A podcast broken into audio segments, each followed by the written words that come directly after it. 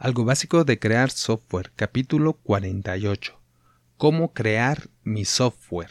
Hola, gente oyente, bienvenida al podcast donde hablamos y creamos sistemas informáticos para emprendedores o profesionistas de cualquier área que saben que el software los puede ayudar a alcanzar sus metas. Por si es la primera vez que me escuchas, en la página abcweb.mx diagonal podcast está toda la información de estos audios para no repetirla y si quieres enviarme un mensaje, lo puedes hacer en abcweb.mx diagonal contactar. Bueno, llegamos a otro viernes, otro capítulo más de, de recreo, de tema libre, así le, le llamé desde hace ya varios. Y bueno, esta pregunta de cómo crear mi software habría que poner en contexto porque también se podría confundir para las personas que quieren ser técnicos, que quieren desarrollar el software, quieren ser programadores creadores de sistemas y bueno, no es para ellos, porque a lo mejor para ellos habría que decir de qué lenguaje, qué tipo de software, qué tipos de sistemas, en qué universidades, qué cursos tomar, etcétera. Eso, digo, también podría ser un camino si es, es, es, otra persona, pero eso es un camino, como crear mi, mi propio software. Pero aquí lo vamos a tratar, eh, como hemos tratado casi lo del podcast, para los que son dueños de negocios o proyectos, como lo ponemos en cada vez que, que anunciamos este, este podcast, cada vez que lo, que lo inicio, que no son desarrolladores, entonces dueños de negocios o de proyectos que no, que bueno, ellos no son técnicos, pueden ser cualquier otra profesión, pero que intuyen, saben que los sistemas les pueden ayudar, que la tecnología les puede ayudar. Eso cree mucha gente. No, no digo que toda, porque probablemente hay gente que eh, supone que no les va a ayudar en nada por ejemplo, en el libro de, Robert Kiyosaki, de Guía para Invertir, se presenta un triángulo que le llama el DI, eh, donde se mencionan los sistemas. No, no sistemas de software, pero que se, se, sabe, se intuye que podrían servir si se automatizan esos sistemas. Él habla de un triángulo, ¿no? Pero, pero estábamos viendo que estos son para para gente de negocio. De hecho, él se hace la pregunta cómo construir un negocio sólido y presenta este triángulo, que es un triángulo que, bueno, cada uno de sus lados dice que está eh, encerrando, eh, dando contexto a su negocio, que es el, la misión, se tiene que saber qué, qué, hace, ¿no? El liderazgo y el equipo. Es muy importante el equipo. Y yo creo que después lo podemos retomar esta. Y luego ese triángulo tiene siete pisos. En el piso de abajo está el flujo de efectivo. Dice que los negocios sufren mucho si no tienen un flujo de efectivo. Son grandes problemas. Se podrían, podría tener todo muy bien, pero si no tienen un flujo de efectivo podrían morirse. Después vienen las comunicaciones, que en esta parte viene ventas y eso. Y él explica, bueno, no, no, no estamos haciendo el, el resumen del libro, ¿verdad? Pero en el tercer piso viene sistemas y sistemas no, no son software, no son sistemas digitales, no son sistemas de cómputo, aunque podrían ser. Él se llama sistemas a tener algo sistemático, algo que repetimos de una manera o de otra, no es repetitivo el proceso que se hace. Entonces puede ser una fábrica, tiene el sistema de producción, el sistema de cómo vender, el sistema de cómo atender a un cliente. Eso es lo importante, que se pueda repetir, replicar ese, ese negocio. Y bueno, para esa parte es donde puede ayudar el sistema de software. Aunque también en las otras, porque bueno, en los últimos, en los últimos pisos del triángulo está la parte legal, que tiene que ver con con toda la eh, protección. Ahí vienen los, los amigos abogados. Y eh, el producto es eh, el último piso de ese triángulo. Entonces ahí el, producto es lo más pequeño de todo un negocio, según, según Kiyosaki, ¿no? Hay otro libro también, por ejemplo, que se llama El mito, el, el mito del emprendedor de Gerber, Michael Gerber, y que también habla de cómo las empresas, o bueno, los empresarios, los emprendedores, creen, tienen así sueños de grandeza, etcétera, y digo, sí, tenemos, pero eh, cómo nos falla lo más importante que es automatizar las cosas y no porque usar otra vez este, tecnología o software que pueda ayudar, pero sí cómo poder hacer estas cosas repetitivas, cómo medirlas, cómo mejorarlas, etcétera. De eso habla ese libro. Y bueno, yo creo que como con estos dos ejemplos tenemos para eh, entender por qué está tan difundida la idea de que si tenemos un negocio, si somos dueños de un negocio o de un proyecto para un negocio, aunque no sea, aunque no sea lucrativo, ¿no? Podría ser para, para fines eh, de a lo mejor alguna asociación no lucrativa. Bueno, entonces, aún en esos sistemas, por estas ideas como estos libros, sabemos, la gente intuye, intuimos que los, el software, los sistemas nos pueden ayudar. Bueno, déjenme contarles dos historias. Una fue My Coffee Box. Es una empresa, una startup que de hecho ganó una beca y le dieron no sé cuántos eh, miles de dólares y todo aquí en México de las de esas empresas que aceleran y hacen proyectos y bueno que apoyan porque son negocios eh, a lo mejor novedosos y utilizan la tecnología y todo. Bueno, ¿de qué se trata? Eh, se trata, es, era un, es una pareja, de hecho, y los conocí, estaban ahí presentándose. Eh, viven cerca de Chiapas, estaban en Chiapas y lo que ellos querían era vender el café. Bueno, ellos se preocupaban porque obviamente van iban al Starbucks a varios y venden el café muy caro y saben que es muy caro, ¿no? Y, de y no es tan buena calidad como el que ellos sabían que existe ahí en Chiapas en varias haciendas donde se produce el café de mucho mejor manera, mejor sabor, mejor calidad, etcétera. Ellos ellos tenían esa preocupación y como además ese ese café corre un peligro, las comunidades que lo crean son las que corren el peligro en general, porque eh, les compran muy barato el café, los compran como un commodity, ¿no? Como algo que es así, como si fuera materia prima nada más para hacer un proceso. Se lo llevan a Estados Unidos, lo, empacan, le ponen la marca y lo traen y lo venden, no sé, 10, 20 veces más caro. Entonces eso es una preocupación que tuvieron ellos y dijeron, ¿cómo lo vamos a solucionar? Bueno, se les ocurrió poner un sitio en Internet en donde la gente pudiera eh, seleccionar un café es un, es un esquema de negocio de suscripción. Te suscribes y cada mes te llegaba un medio kilo de café, por ejemplo, de diferente hacienda. Tú no sabías de qué, qué hacienda ni qué marca. De hecho, la marca pues era, no eran conocidas, era, era de la hacienda. Entonces te decían de cierta región, de cierta altura, porque bueno, depende de la altura de donde se, se cosecha o se siembra el café y todo eso, ¿no? Con, junto con qué otra eh, plantas o frutas se hace, porque bueno, para eso también es orgánico y toda la cosa. Entonces, eh, uno como, como usuario del sistema, como cliente, Entraba y decía, bueno, sí, me suscribo, pago mi mensualidad, se pagaba mes a mes, y con eso yo recibía un café que no sabía de qué hacienda, pero sí sabía que era de Chiapas, sí sabía que era para ayudar a esa comunidad, y bueno, ya lo iba probando. Entonces cada mes me llegaba un café diferente para que fuera aprendiendo cuál era la calidad de cada uno, además llegaba la información en el sitio, la podía ver, entonces este, eso ayuda la el contenido ¿no? de los sitios web, ayudaba a que yo supiera de qué regiones eran, el proceso, este, todo lo que hay detrás, que a lo mejor uno no se entera, y a veces probaba uno u otro y a lo mejor ya descubría al, el que me gustaba y, ya podía decidir también este, seguir descubriendo o quedarme con uno, ¿no? En específico, ¿no? Ya siempre quiero de esto.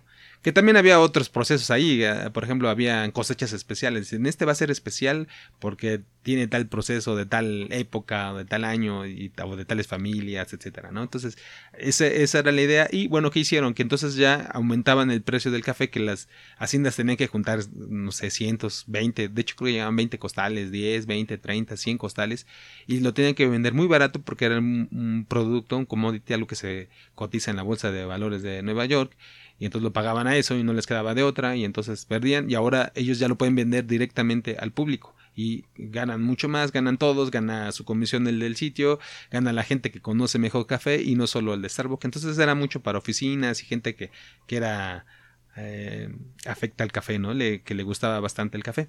Está muy bien la solución. Bueno, ese es un negocio, ya les decía, una idea. De hecho, ellos ganaron esa, esa beca y les, les dieron un presupuesto, un dinero, para que paga, hicieran, construyeran el software. Estas personas, esta pareja, no eran técnicos, ellos no eran programadores. Y entonces buscaron, se encontraron con esta pregunta, ¿no? ¿Cómo creo mi software? ¿Cómo le hacemos para crear el sistema, la página que me permita desarrollar este, este proyecto? Bueno, ellos lo hicieron, ya tiene años, ya tiene bastantes años, y eh, según contaron, no encontraron a personas en México, no se sintieron. Y eso que tenían el, dinero, o sea, ellos ya tenían el proyecto, ya tenían el qué, el cómo iban a hacerlo y eh, el financiamiento, porque se los habían dado, y no encontraron, no encontraron a quien en México lo pudiera resolver. Entonces trajeron a una muchacha de, me dijo que era de California. Bueno, de hecho ella era, este, Ay, no me acuerdo si china o japonesa o es oriental, eh, no me acuerdo, pero bueno, pues, ni, hablaban bien en inglés, eso sí me acuerdo, pero sí trabajaba ahí en, el Silicon Valley, bueno, en esa zona, ¿no? De, California.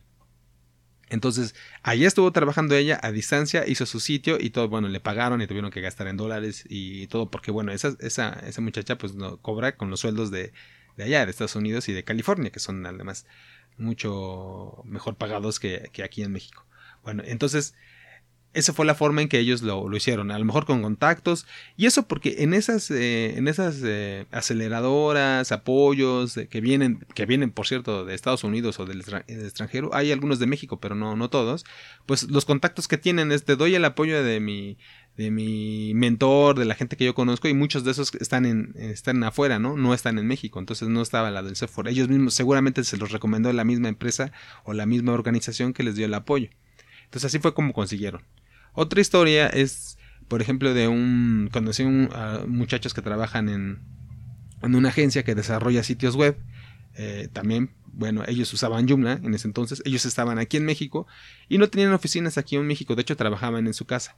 Pero ¿qué pasaba? Que los contrató un, una persona que estaba viviendo en, también en Estados Unidos, creo que en Texas era el estado, eh, y bueno, que él allá en Texas se dedicaba en diferentes ciudades, o creo que en una, no sé, eh, iba a ofrecer sitios web a los negocios, a los pequeños negocios, así como a lo mejor si se encuentra a, a My Coffee Box allá, se lo, este, le hubiera ofrecido el sitio, ¿no? Pero estaba allá. Obviamente él cobra los precios allá en dólares y, y está en ese mercado y lo que él sí tiene es, bueno, es que sus ventajas, bueno, que obviamente el idioma, que él es de allá, la gente lo conoce, le tiene cierta confianza, pero él conoce y a, la gente aquí en México y habla español y entonces él era el, jefe acá, buscaba a la gente a través de internet, también a través de contactos y ya les daba el trabajo a estos muchachos aquí, cada quien en su casa. Entonces él trataba ahí a través de Skype o alguna conexión y este entonces él vendía el producto, lo hacían los muchachos, él lo recibía y él lo pasaba al cliente, ¿no? Entonces los muchachos de acá le daban el servicio y todo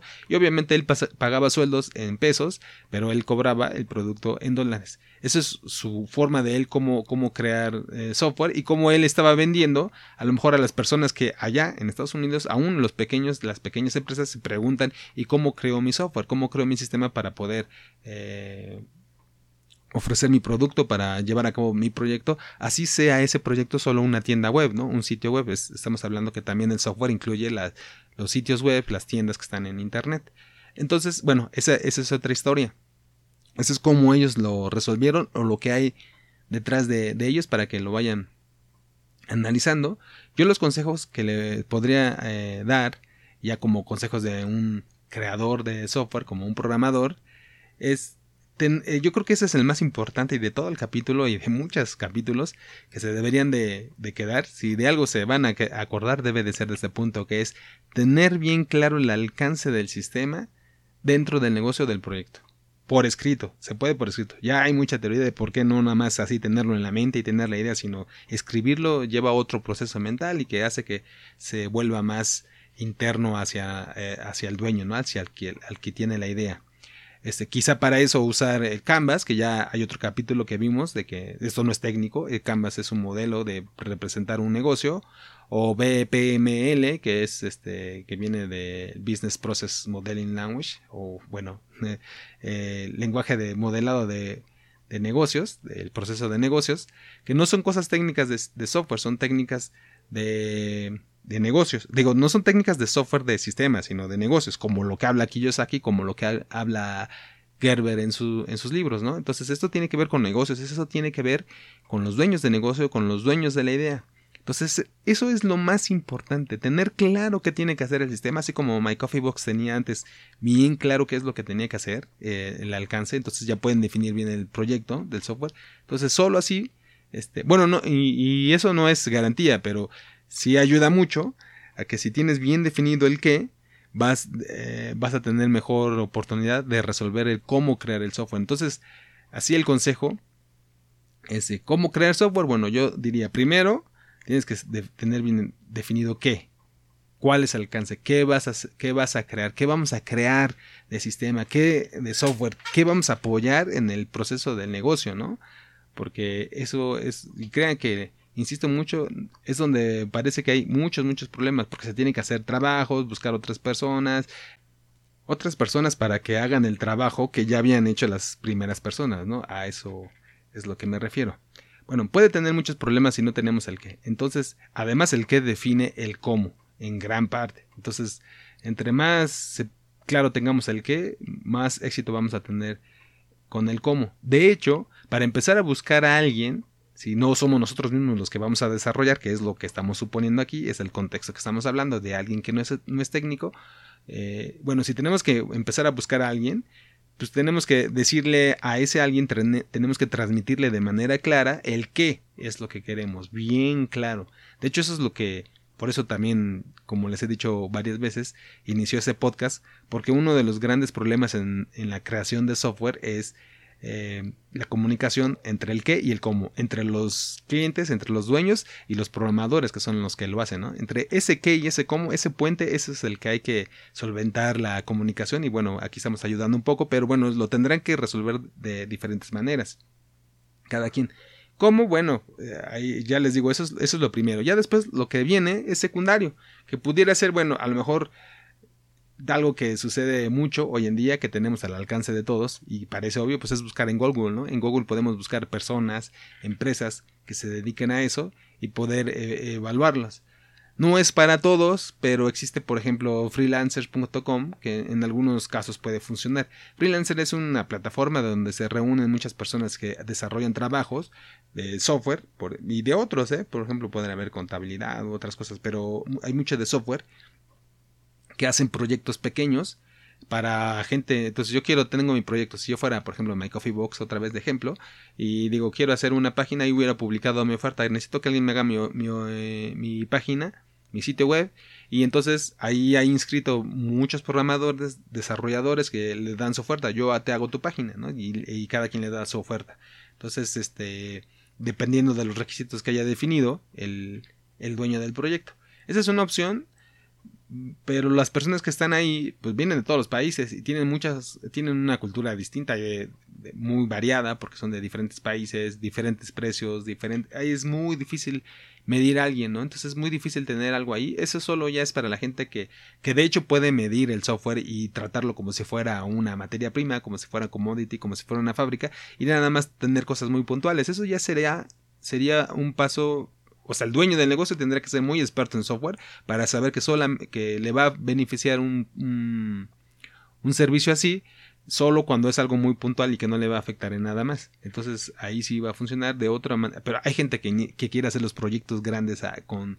Le pago a alguien que haga esto, es como si construyéramos una casa, ¿no? Este, eh, a, una persona le pago que haga la instalación, a otra que haga esto. Y sí, así son diferentes personas, pero que luego no se comuniquen entre ellos, que sean diferentes países y como todo tiene que cuadrar, a lo mejor en una casa no, no pasa nada si se mueve la tubería un milímetro, dos milímetros, pero en el software un bit de más, un bit de menos hace toda la diferencia. Puede que no funcione el sistema y puede tardarse días, meses, años en encontrar el por qué ese error. Entonces aquí hay que tener mucho cuidado, hay que tener mucho control sobre la administración del, software, de cómo se va creando y eso es algo que a lo mejor en ahí en esas plataformas no se puede. Por eso es recomendable, pero solo con si se sabe lo que se hace. A lo mejor no tanto para eh, buscar. Un cliente también alguna vez me contó que él busca en universidades, ¿no? De hecho, así me contactaron, contactaron algunos. Uno, yo terminé ahí en la UNAM y bueno, y en otras universidades.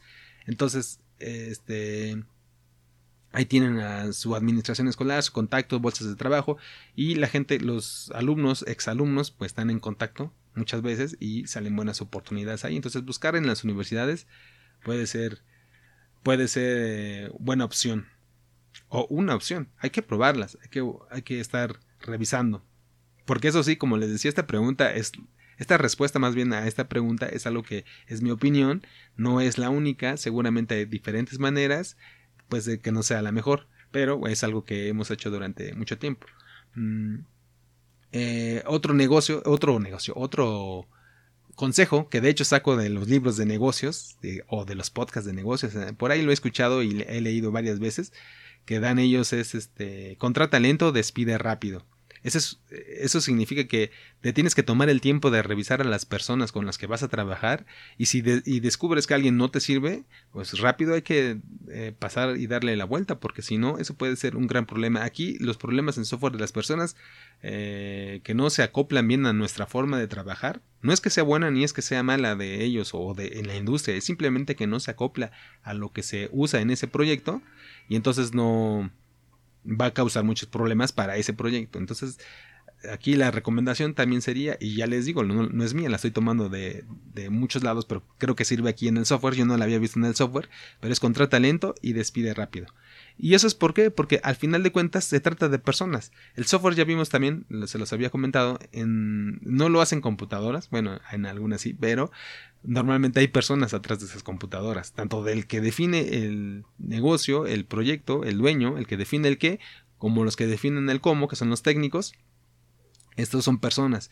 Y entonces, ya tratándose de personas, pues influye mucho pues, los valores. Entonces a lo mejor habría que buscar los valores. Que si limpieza, que si puntualidad, que si honestidad, porque lo que ya hemos visto, ¿no? Muchas veces algunos no, no son muy éticos o muy honestos, o, y no es porque eh, a lo mejor quieran serlo, ¿no? Ay, voy a engañar a las personas cuando me las encuentre. Simplemente a veces no tienen la misma capacidad de frustración, de aceptación de errores, etcétera. Muchos, muchos detalles. Eso hay que, hay que cuidarlo. Eh, yo creo siempre, como en muchos otros casos, lo más importante es el, el fondo y no la forma.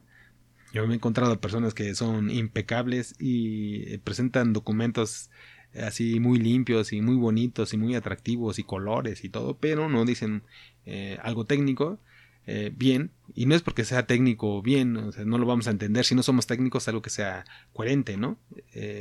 no, no nos va a hacer sentido a nosotros, pero Debería, de hecho, los técnicos y las personas que creamos software, que hacemos programas, debemos hacer documentación, sí técnica para otras personas técnicas, pero también es muy importante la documentación para los usuarios, porque son eso, son usuarios, son la gente que va a usar el sistema, y si no hubiera la eh, documentación necesaria, pues no se iba a poder usar nuestro sistema. Entonces tenemos que ser capaces de hacerla limpia, bien, eh, aceptable, pero además con buen contenido que sea entendible. Entonces no se preocupen por eso, alguien debe de entender. Entonces así pueden ir evaluando a las personas. Y ese trata, eh, ya les digo, bueno, es como se trata de software, se trata de personas y como se trata de personas, pues lo más importante sería ir buscando coincidencias, porque no es que sea bueno o que sean malos, a priori, ¿no? No, no, no, es, no se trata de juzgar así, sino que eh, se adapte o no a la forma de cada quien, de sus proyectos, de su forma de trabajar y, y lo que necesite. De hecho es algo que puede hacer las personas, eso es una ventaja con respecto a las empresas. Me refiero a las empresas que contratan a personas de técnicas, que hay muchas, que es uno de los, creo que de las formas de crear software aquí en México, empresas de consultoría de software, de sistemas. Entonces ellos van contratando a los muchachos de las universidades o a otras personas que tienen experiencia, etcétera. Y los, los dueños de negocio, los, los clientes son los que van y buscan a esas empresas, ¿no? De consultoría. Hacen ahí de un tercero, ¿no? Hay, hay intermediarios. Y bueno, ellos están buscando, a veces a las personas van reclutando y no, no pueden hacer coincidir a lo mejor los valores de, de una persona, de alguien que recién ingresa. Por eso hay mucha rotación. Bueno, ese es mi punto de vista hay mucha rotación de personal. Porque bueno, ellos los atraen obviamente por el sueldo, es algo que es muy importante en México. Desafortunadamente es lo que le atrae a los, a los jóvenes. Y bueno, pues a quién no, va Pues si van a buscar, van a trabajar, pues ellos quieren ganar. Pero a lo mejor no se fijan mucho en la cultura, de lo que hay atrás, que están haciendo. Y bueno, mientras que ganen, entonces así atraen. Y yo lo he, visto, he visto en no, quiero decir nombres, pero hay empresas en las que ponen a buscar a gente que tampoco sabe lo que está haciendo, que está buscando, y bueno, a veces son tantas las urgencias que no hay la forma de, de ver que coincida, sobre todo en esos detalles, en los valores de las personas que están contratando. Entonces los mandan ya a los clientes, a sus clientes de ellos, a los recién contratados, y bueno, pues se pueden encontrar una infinidad de problemas. Eso es algo que como personas, como proyectos pequeños, como dueños de negocio, podemos hacer, o sea, encontrar con alguien que coincida. Podemos hacerlo también a través de una empresa y, decirle, bueno, te voy, a, te voy a aceptar a alguien que coincida con los valores que yo voy a analizar. Que de hecho mucha gente, a veces, muchas veces hacen exámenes, ¿no? Para los candidatos que les van a presentar otras empresas. Pero entonces, eh, ese es algo que podemos a manejar un poco más si somos proyectos más pequeños, si somos dueños de un proyecto y podemos trabajar directamente con las personas y podemos tratar con ellos. Porque tienen, tienen otros problemas, tienen otra, otra punto de vista y, ya quedamos otra vez. Si es trato con personas, bueno, habría que tratarlos, tratarlos directamente de personas y podría haber mejores resultados. Eso es lo que eh, yo he visto. Habría que hacer algún estudio, alguna investigación ahí al respecto. Y ya por último, eh, también que sepan, eso es algo que habría que saber, no sé si por último más importante, menos importante, eh, lo dejé nada más al último de la lista, ya les digo, habría que hacer todo un estudio, pero aquí es a nivel opinión, pero bueno, es que a un proyecto puede que salga, ya, ya quedamos que los proyectos se crean, pueden ser grandes y son complicados y normalmente requieren más personas. Pero tenemos una mala noticia. Entre más personas se requieren para un proyecto, más posibilidades de incompatibilidad de caracteres hay, porque son más personas, ¿no? Si, si son dos, es probable que se lleven bien o, más o menos, o se puede entender. Pues ya tres es complicado. Cuatro, pues todavía más cinco, ya, ya es puede salir algún conflicto de personas, ¿eh? estamos hablando de personas, y entonces eso va a repercutir en la calidad del software. De hecho, hay una máxima ahí que hablan en libros y también en podcasts y de la gente de los que desarrollan software allá en, el Silicon Valley, donde, se desarrollan las grandes empresas de software, y dicen que tiene que ser eh, un proyecto máximo de, las personas que se puedan alimentar con dos pizzas grandes, ¿no? Y eso es manejable, ya más allá de eso, pues, bueno, pero eso será, aplicará en algunos casos, ¿no? Entonces se los digo que se dice eso, obviamente pues tendrá que tener su contexto. Pero este, lo que sí es cierto es que lo que yo he visto es que entre más personas es más probable que, que tengan problemas entre ellos como equipos. Lo que sí también es cierto es que entre menos personas pues te, vas a, te va a ser más difícil terminar, llevar más tiempo. Hay por ahí un, un triángulo que no este no es el de Kiyosaki, el, también en los negocios de pero, pero, este sí para software, que es, eh, reúne tres variables, que es la calidad, el tiempo de entrega y el costo, ¿no? Entonces son las tres relacionadas. Y si quieren desarrollar un software, pues bueno, va a depender que tú quieres. Quieres que tenga mucha calidad, vas a tener que amplías el, el triángulo, vas a tener que invertirle o mucho tiempo o mucho dinero. Si a lo mejor no te interesa tanto la calidad, pues entonces a lo mejor reduces el tiempo eh, o, reduces la, el costo, ¿no? Si, si el pues, normalmente como tratamos de cuidar el costo, pues reducimos el costo y lo que se sacrifica o es o el tiempo o, la calidad. Entonces dependen, siempre pueden seleccionar. La idea es que pueden seleccionar dos de, dos de tres, porque así es el círculo, ¿no? Puedes hacer crecer dos, pero mientras que hagas crecer dos lados, se va a disminuir el tercero. Hasta cierto límite también. Entonces, Siempre van a estar en juego esas tres variables para que lo vayan viendo más o menos visualmente. Eso también suele suceder a la hora de crear software. Entonces ya sea que le vayan a dedicar eh, más tiempo o más dinero, más inversión económica o recursos, también como, como lo quieran ver, el tiempo, dinero o la calidad que, que esperan tener. Entonces así también van a tener que invertirle para hacerse llegar del consejo, el trabajo o el apoyo de alguien técnico si es que no son técnicos. Entonces, bueno, eso es lo que yo les puedo contar de lo que he visto.